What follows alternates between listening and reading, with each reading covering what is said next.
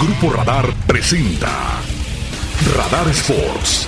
Resultados, hazañas, análisis, entrevistas, consejos deportivos y las figuras del deporte.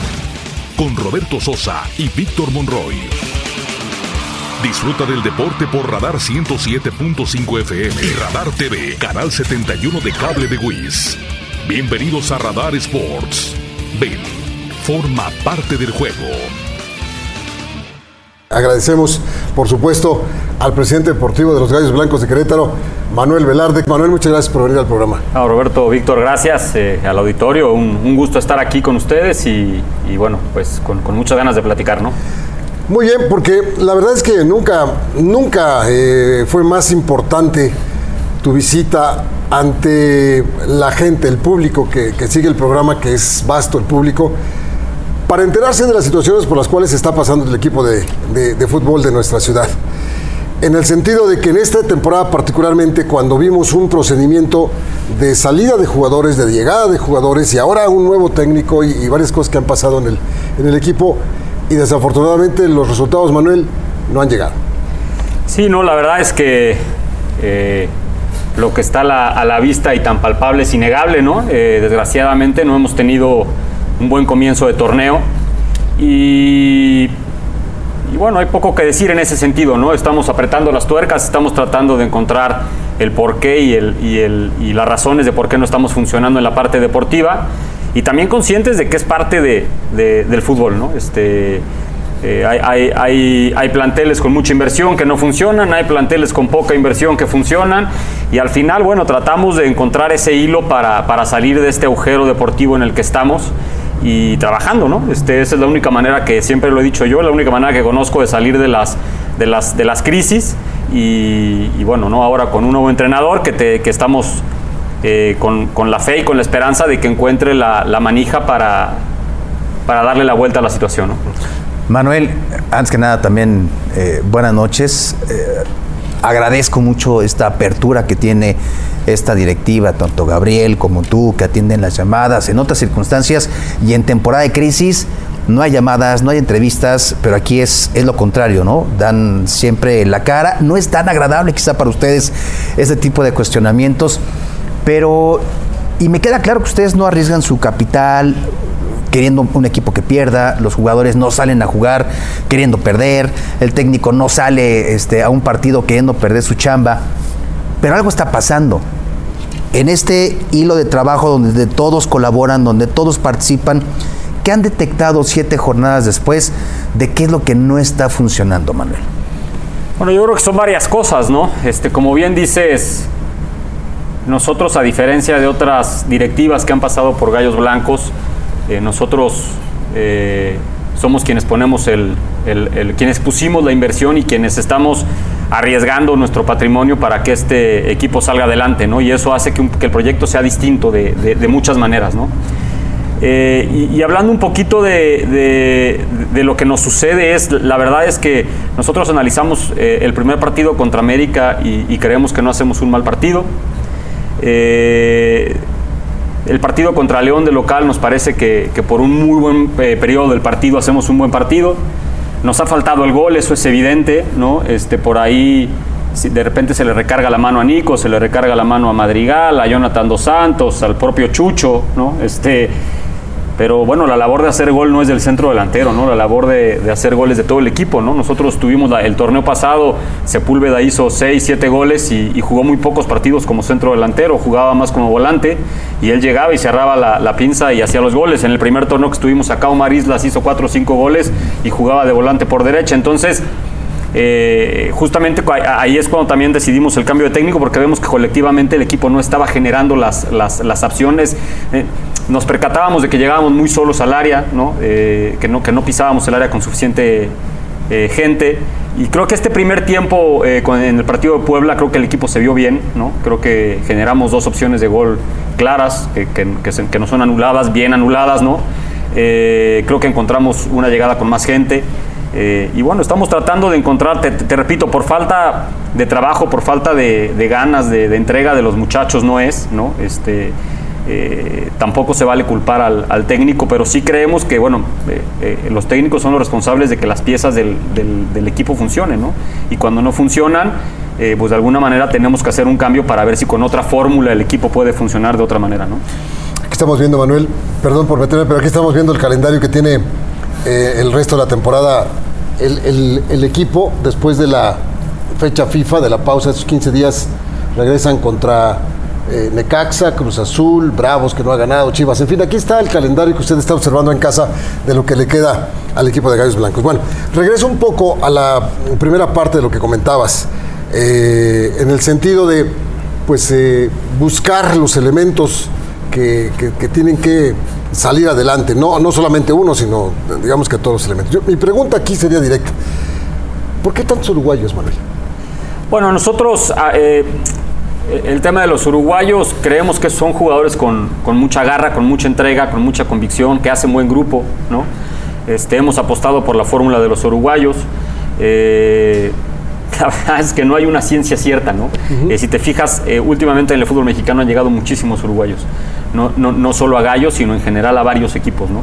Este, porque es un mercado que, que se está prestando para que el jugador venga y que no sea un jugador que se acomode, ¿no? Son, son jugadores que normalmente son de mucha pelea, ¿no? este, y a nosotros eso, la verdad es que es una de las, de las cosas que, nos, que queremos que nos caracterice, ¿no? no perdón, perdón, pero eh, eso que nos explicas acerca de, este, de, esta revalorización de, de, jugadores uruguayos que al fútbol mexicano han venido siempre, no en esta cantidad, yo no recuerdo haber visto eh, tanta contratación de jugadores uruguayos, y sin embargo, la contraparte de todo esto, el jugador mexicano, el que, el que la gente le gustaría ver con la camiseta de cualquier equipo de nuestro balompié, pero particularmente de Querétaro, sí hay, sí se observa, sí se trabaja, y te lo pregunto porque pues hay jóvenes que yo veo que están trabajando en fuerzas básicas de Querétaro desde los 13 años, 14, los he visto y están ahí, todos estos muchachos tendrán alguna oportunidad alguna vez o no?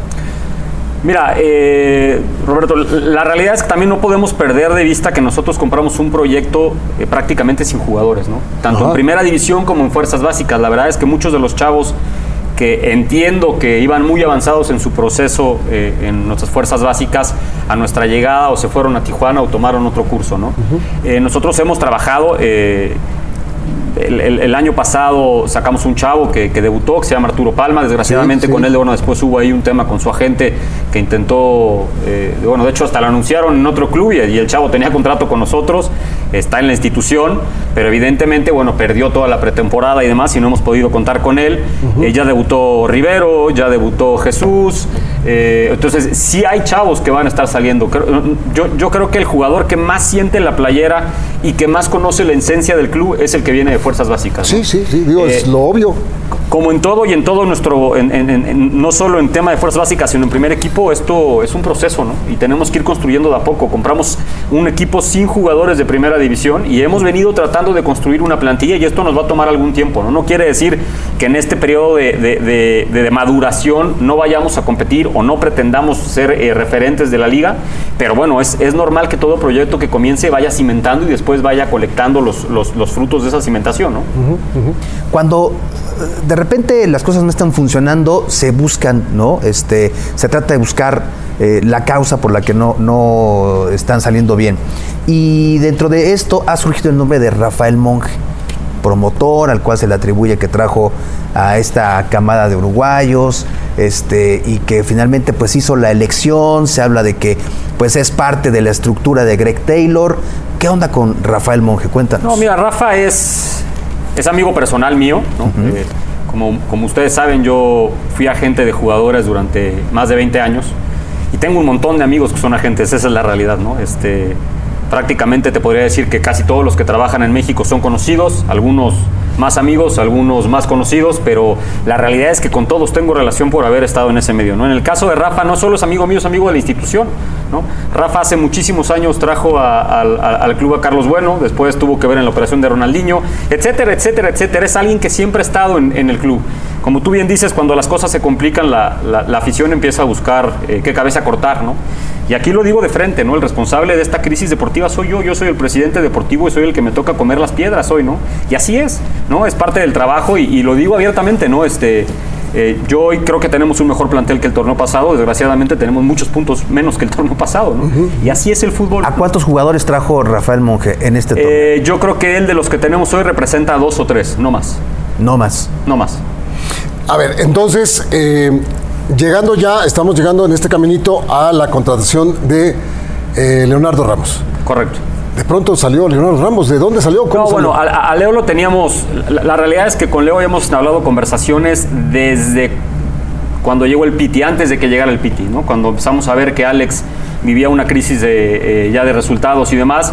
El trabajo de la directiva es tener técnicos disponibles, ¿no? Eh, eh, imagínense si los, si los directivos empezáramos a contratar técnicos cuando corremos al otro, pues sería esto una, una loquera, ¿no? El, el parte de- de- de- del trabajo del área deportiva y, y del mío en lo personal es eh, tener técnicos a la mano, ¿no? Conocer cómo piensan, en qué circunstancias nos pueden servir. Este, y a Leo lo teníamos visto en su momento cuando, cuando destituimos a Alex. eh, apostamos por seguir con la fórmula de los técnicos jóvenes mexicanos. Alex eh, sigue la, la- la- en la, en la sí, me refiero a cuando Alex era técnico del, Sí. del club. eh, y traemos al Piti. En, en ese, a- antes de destituir a Alex, yo ya me había entrevistado con, con el profe Leo. Eh, y bueno, eh, ahora que, que- que empezamos a ver que, que a Piti se, se le estaba complicando el, el- el accionar del equipo y que los resultados no se daban, fue uno de los primeros nombres que, volvimos a entrevistar, pero no fue el único que entrevistamos y no lo entrevistamos el día que quitamos al Piti, los empezamos a entrevistar sobre. semanas antes, ¿no?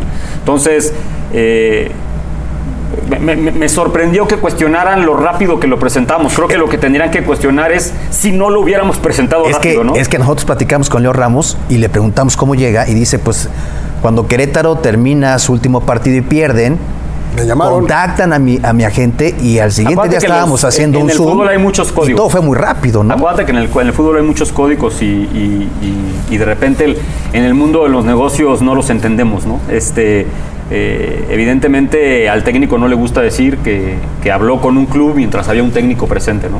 Y, Claro. y la verdad es que yo no le veo nada de malo y, No, y- claro, y no. ustedes ya me conocen que yo digo las cosas como son, ¿no? Entiendo lo que, lo que dice el profe Leo.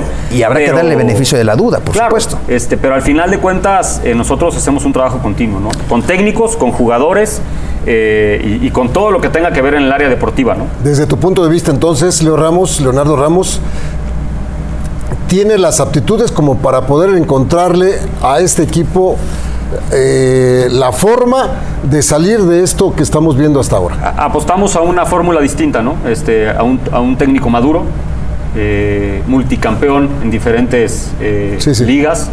Y, y que bueno, que ha agarrado cuatro o cinco equipos, el último en Ecuador, eh, bajo, con estas circunstancias de, de un equipo que no engrana, que no anda bien, que, que tiene un plantel que está para competir, pero que no alcanza a dar su máximo, y los llevó a la final, ¿no?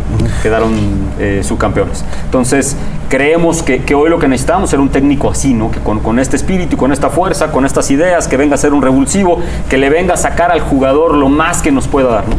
Había muchas dudas cuando llegan eh, ustedes y Gabriel a Querétaro y traen un plantel en su mayoría de la desaparecida Liga de Ascenso. Y había muchas dudas, ¿no? De, de este plantel de jugadores en su mayoría del Atlante que no iban a rendir. Y rindieron y sorprendieron a algunos y jugaron bien. A unos no les alcanzó. A este plantel, Manuel, me parece, más de 20 años siguiendo al equipo de manera profesional, he visto pocos planteles, deportivamente hablando, con muchas carencias. Y este es uno de ellos. ¿A qué, qué pasó en ese Inter? ¿Quién, quién los, quién los terminó? ¿Quién, más allá de quién es el seguimiento, quién los cierra, quién los firma, quién da el palomazo? Es decir, porque están ofreciendo muy poco, ya lo haremos de espectáculo, Manuel, fútbol.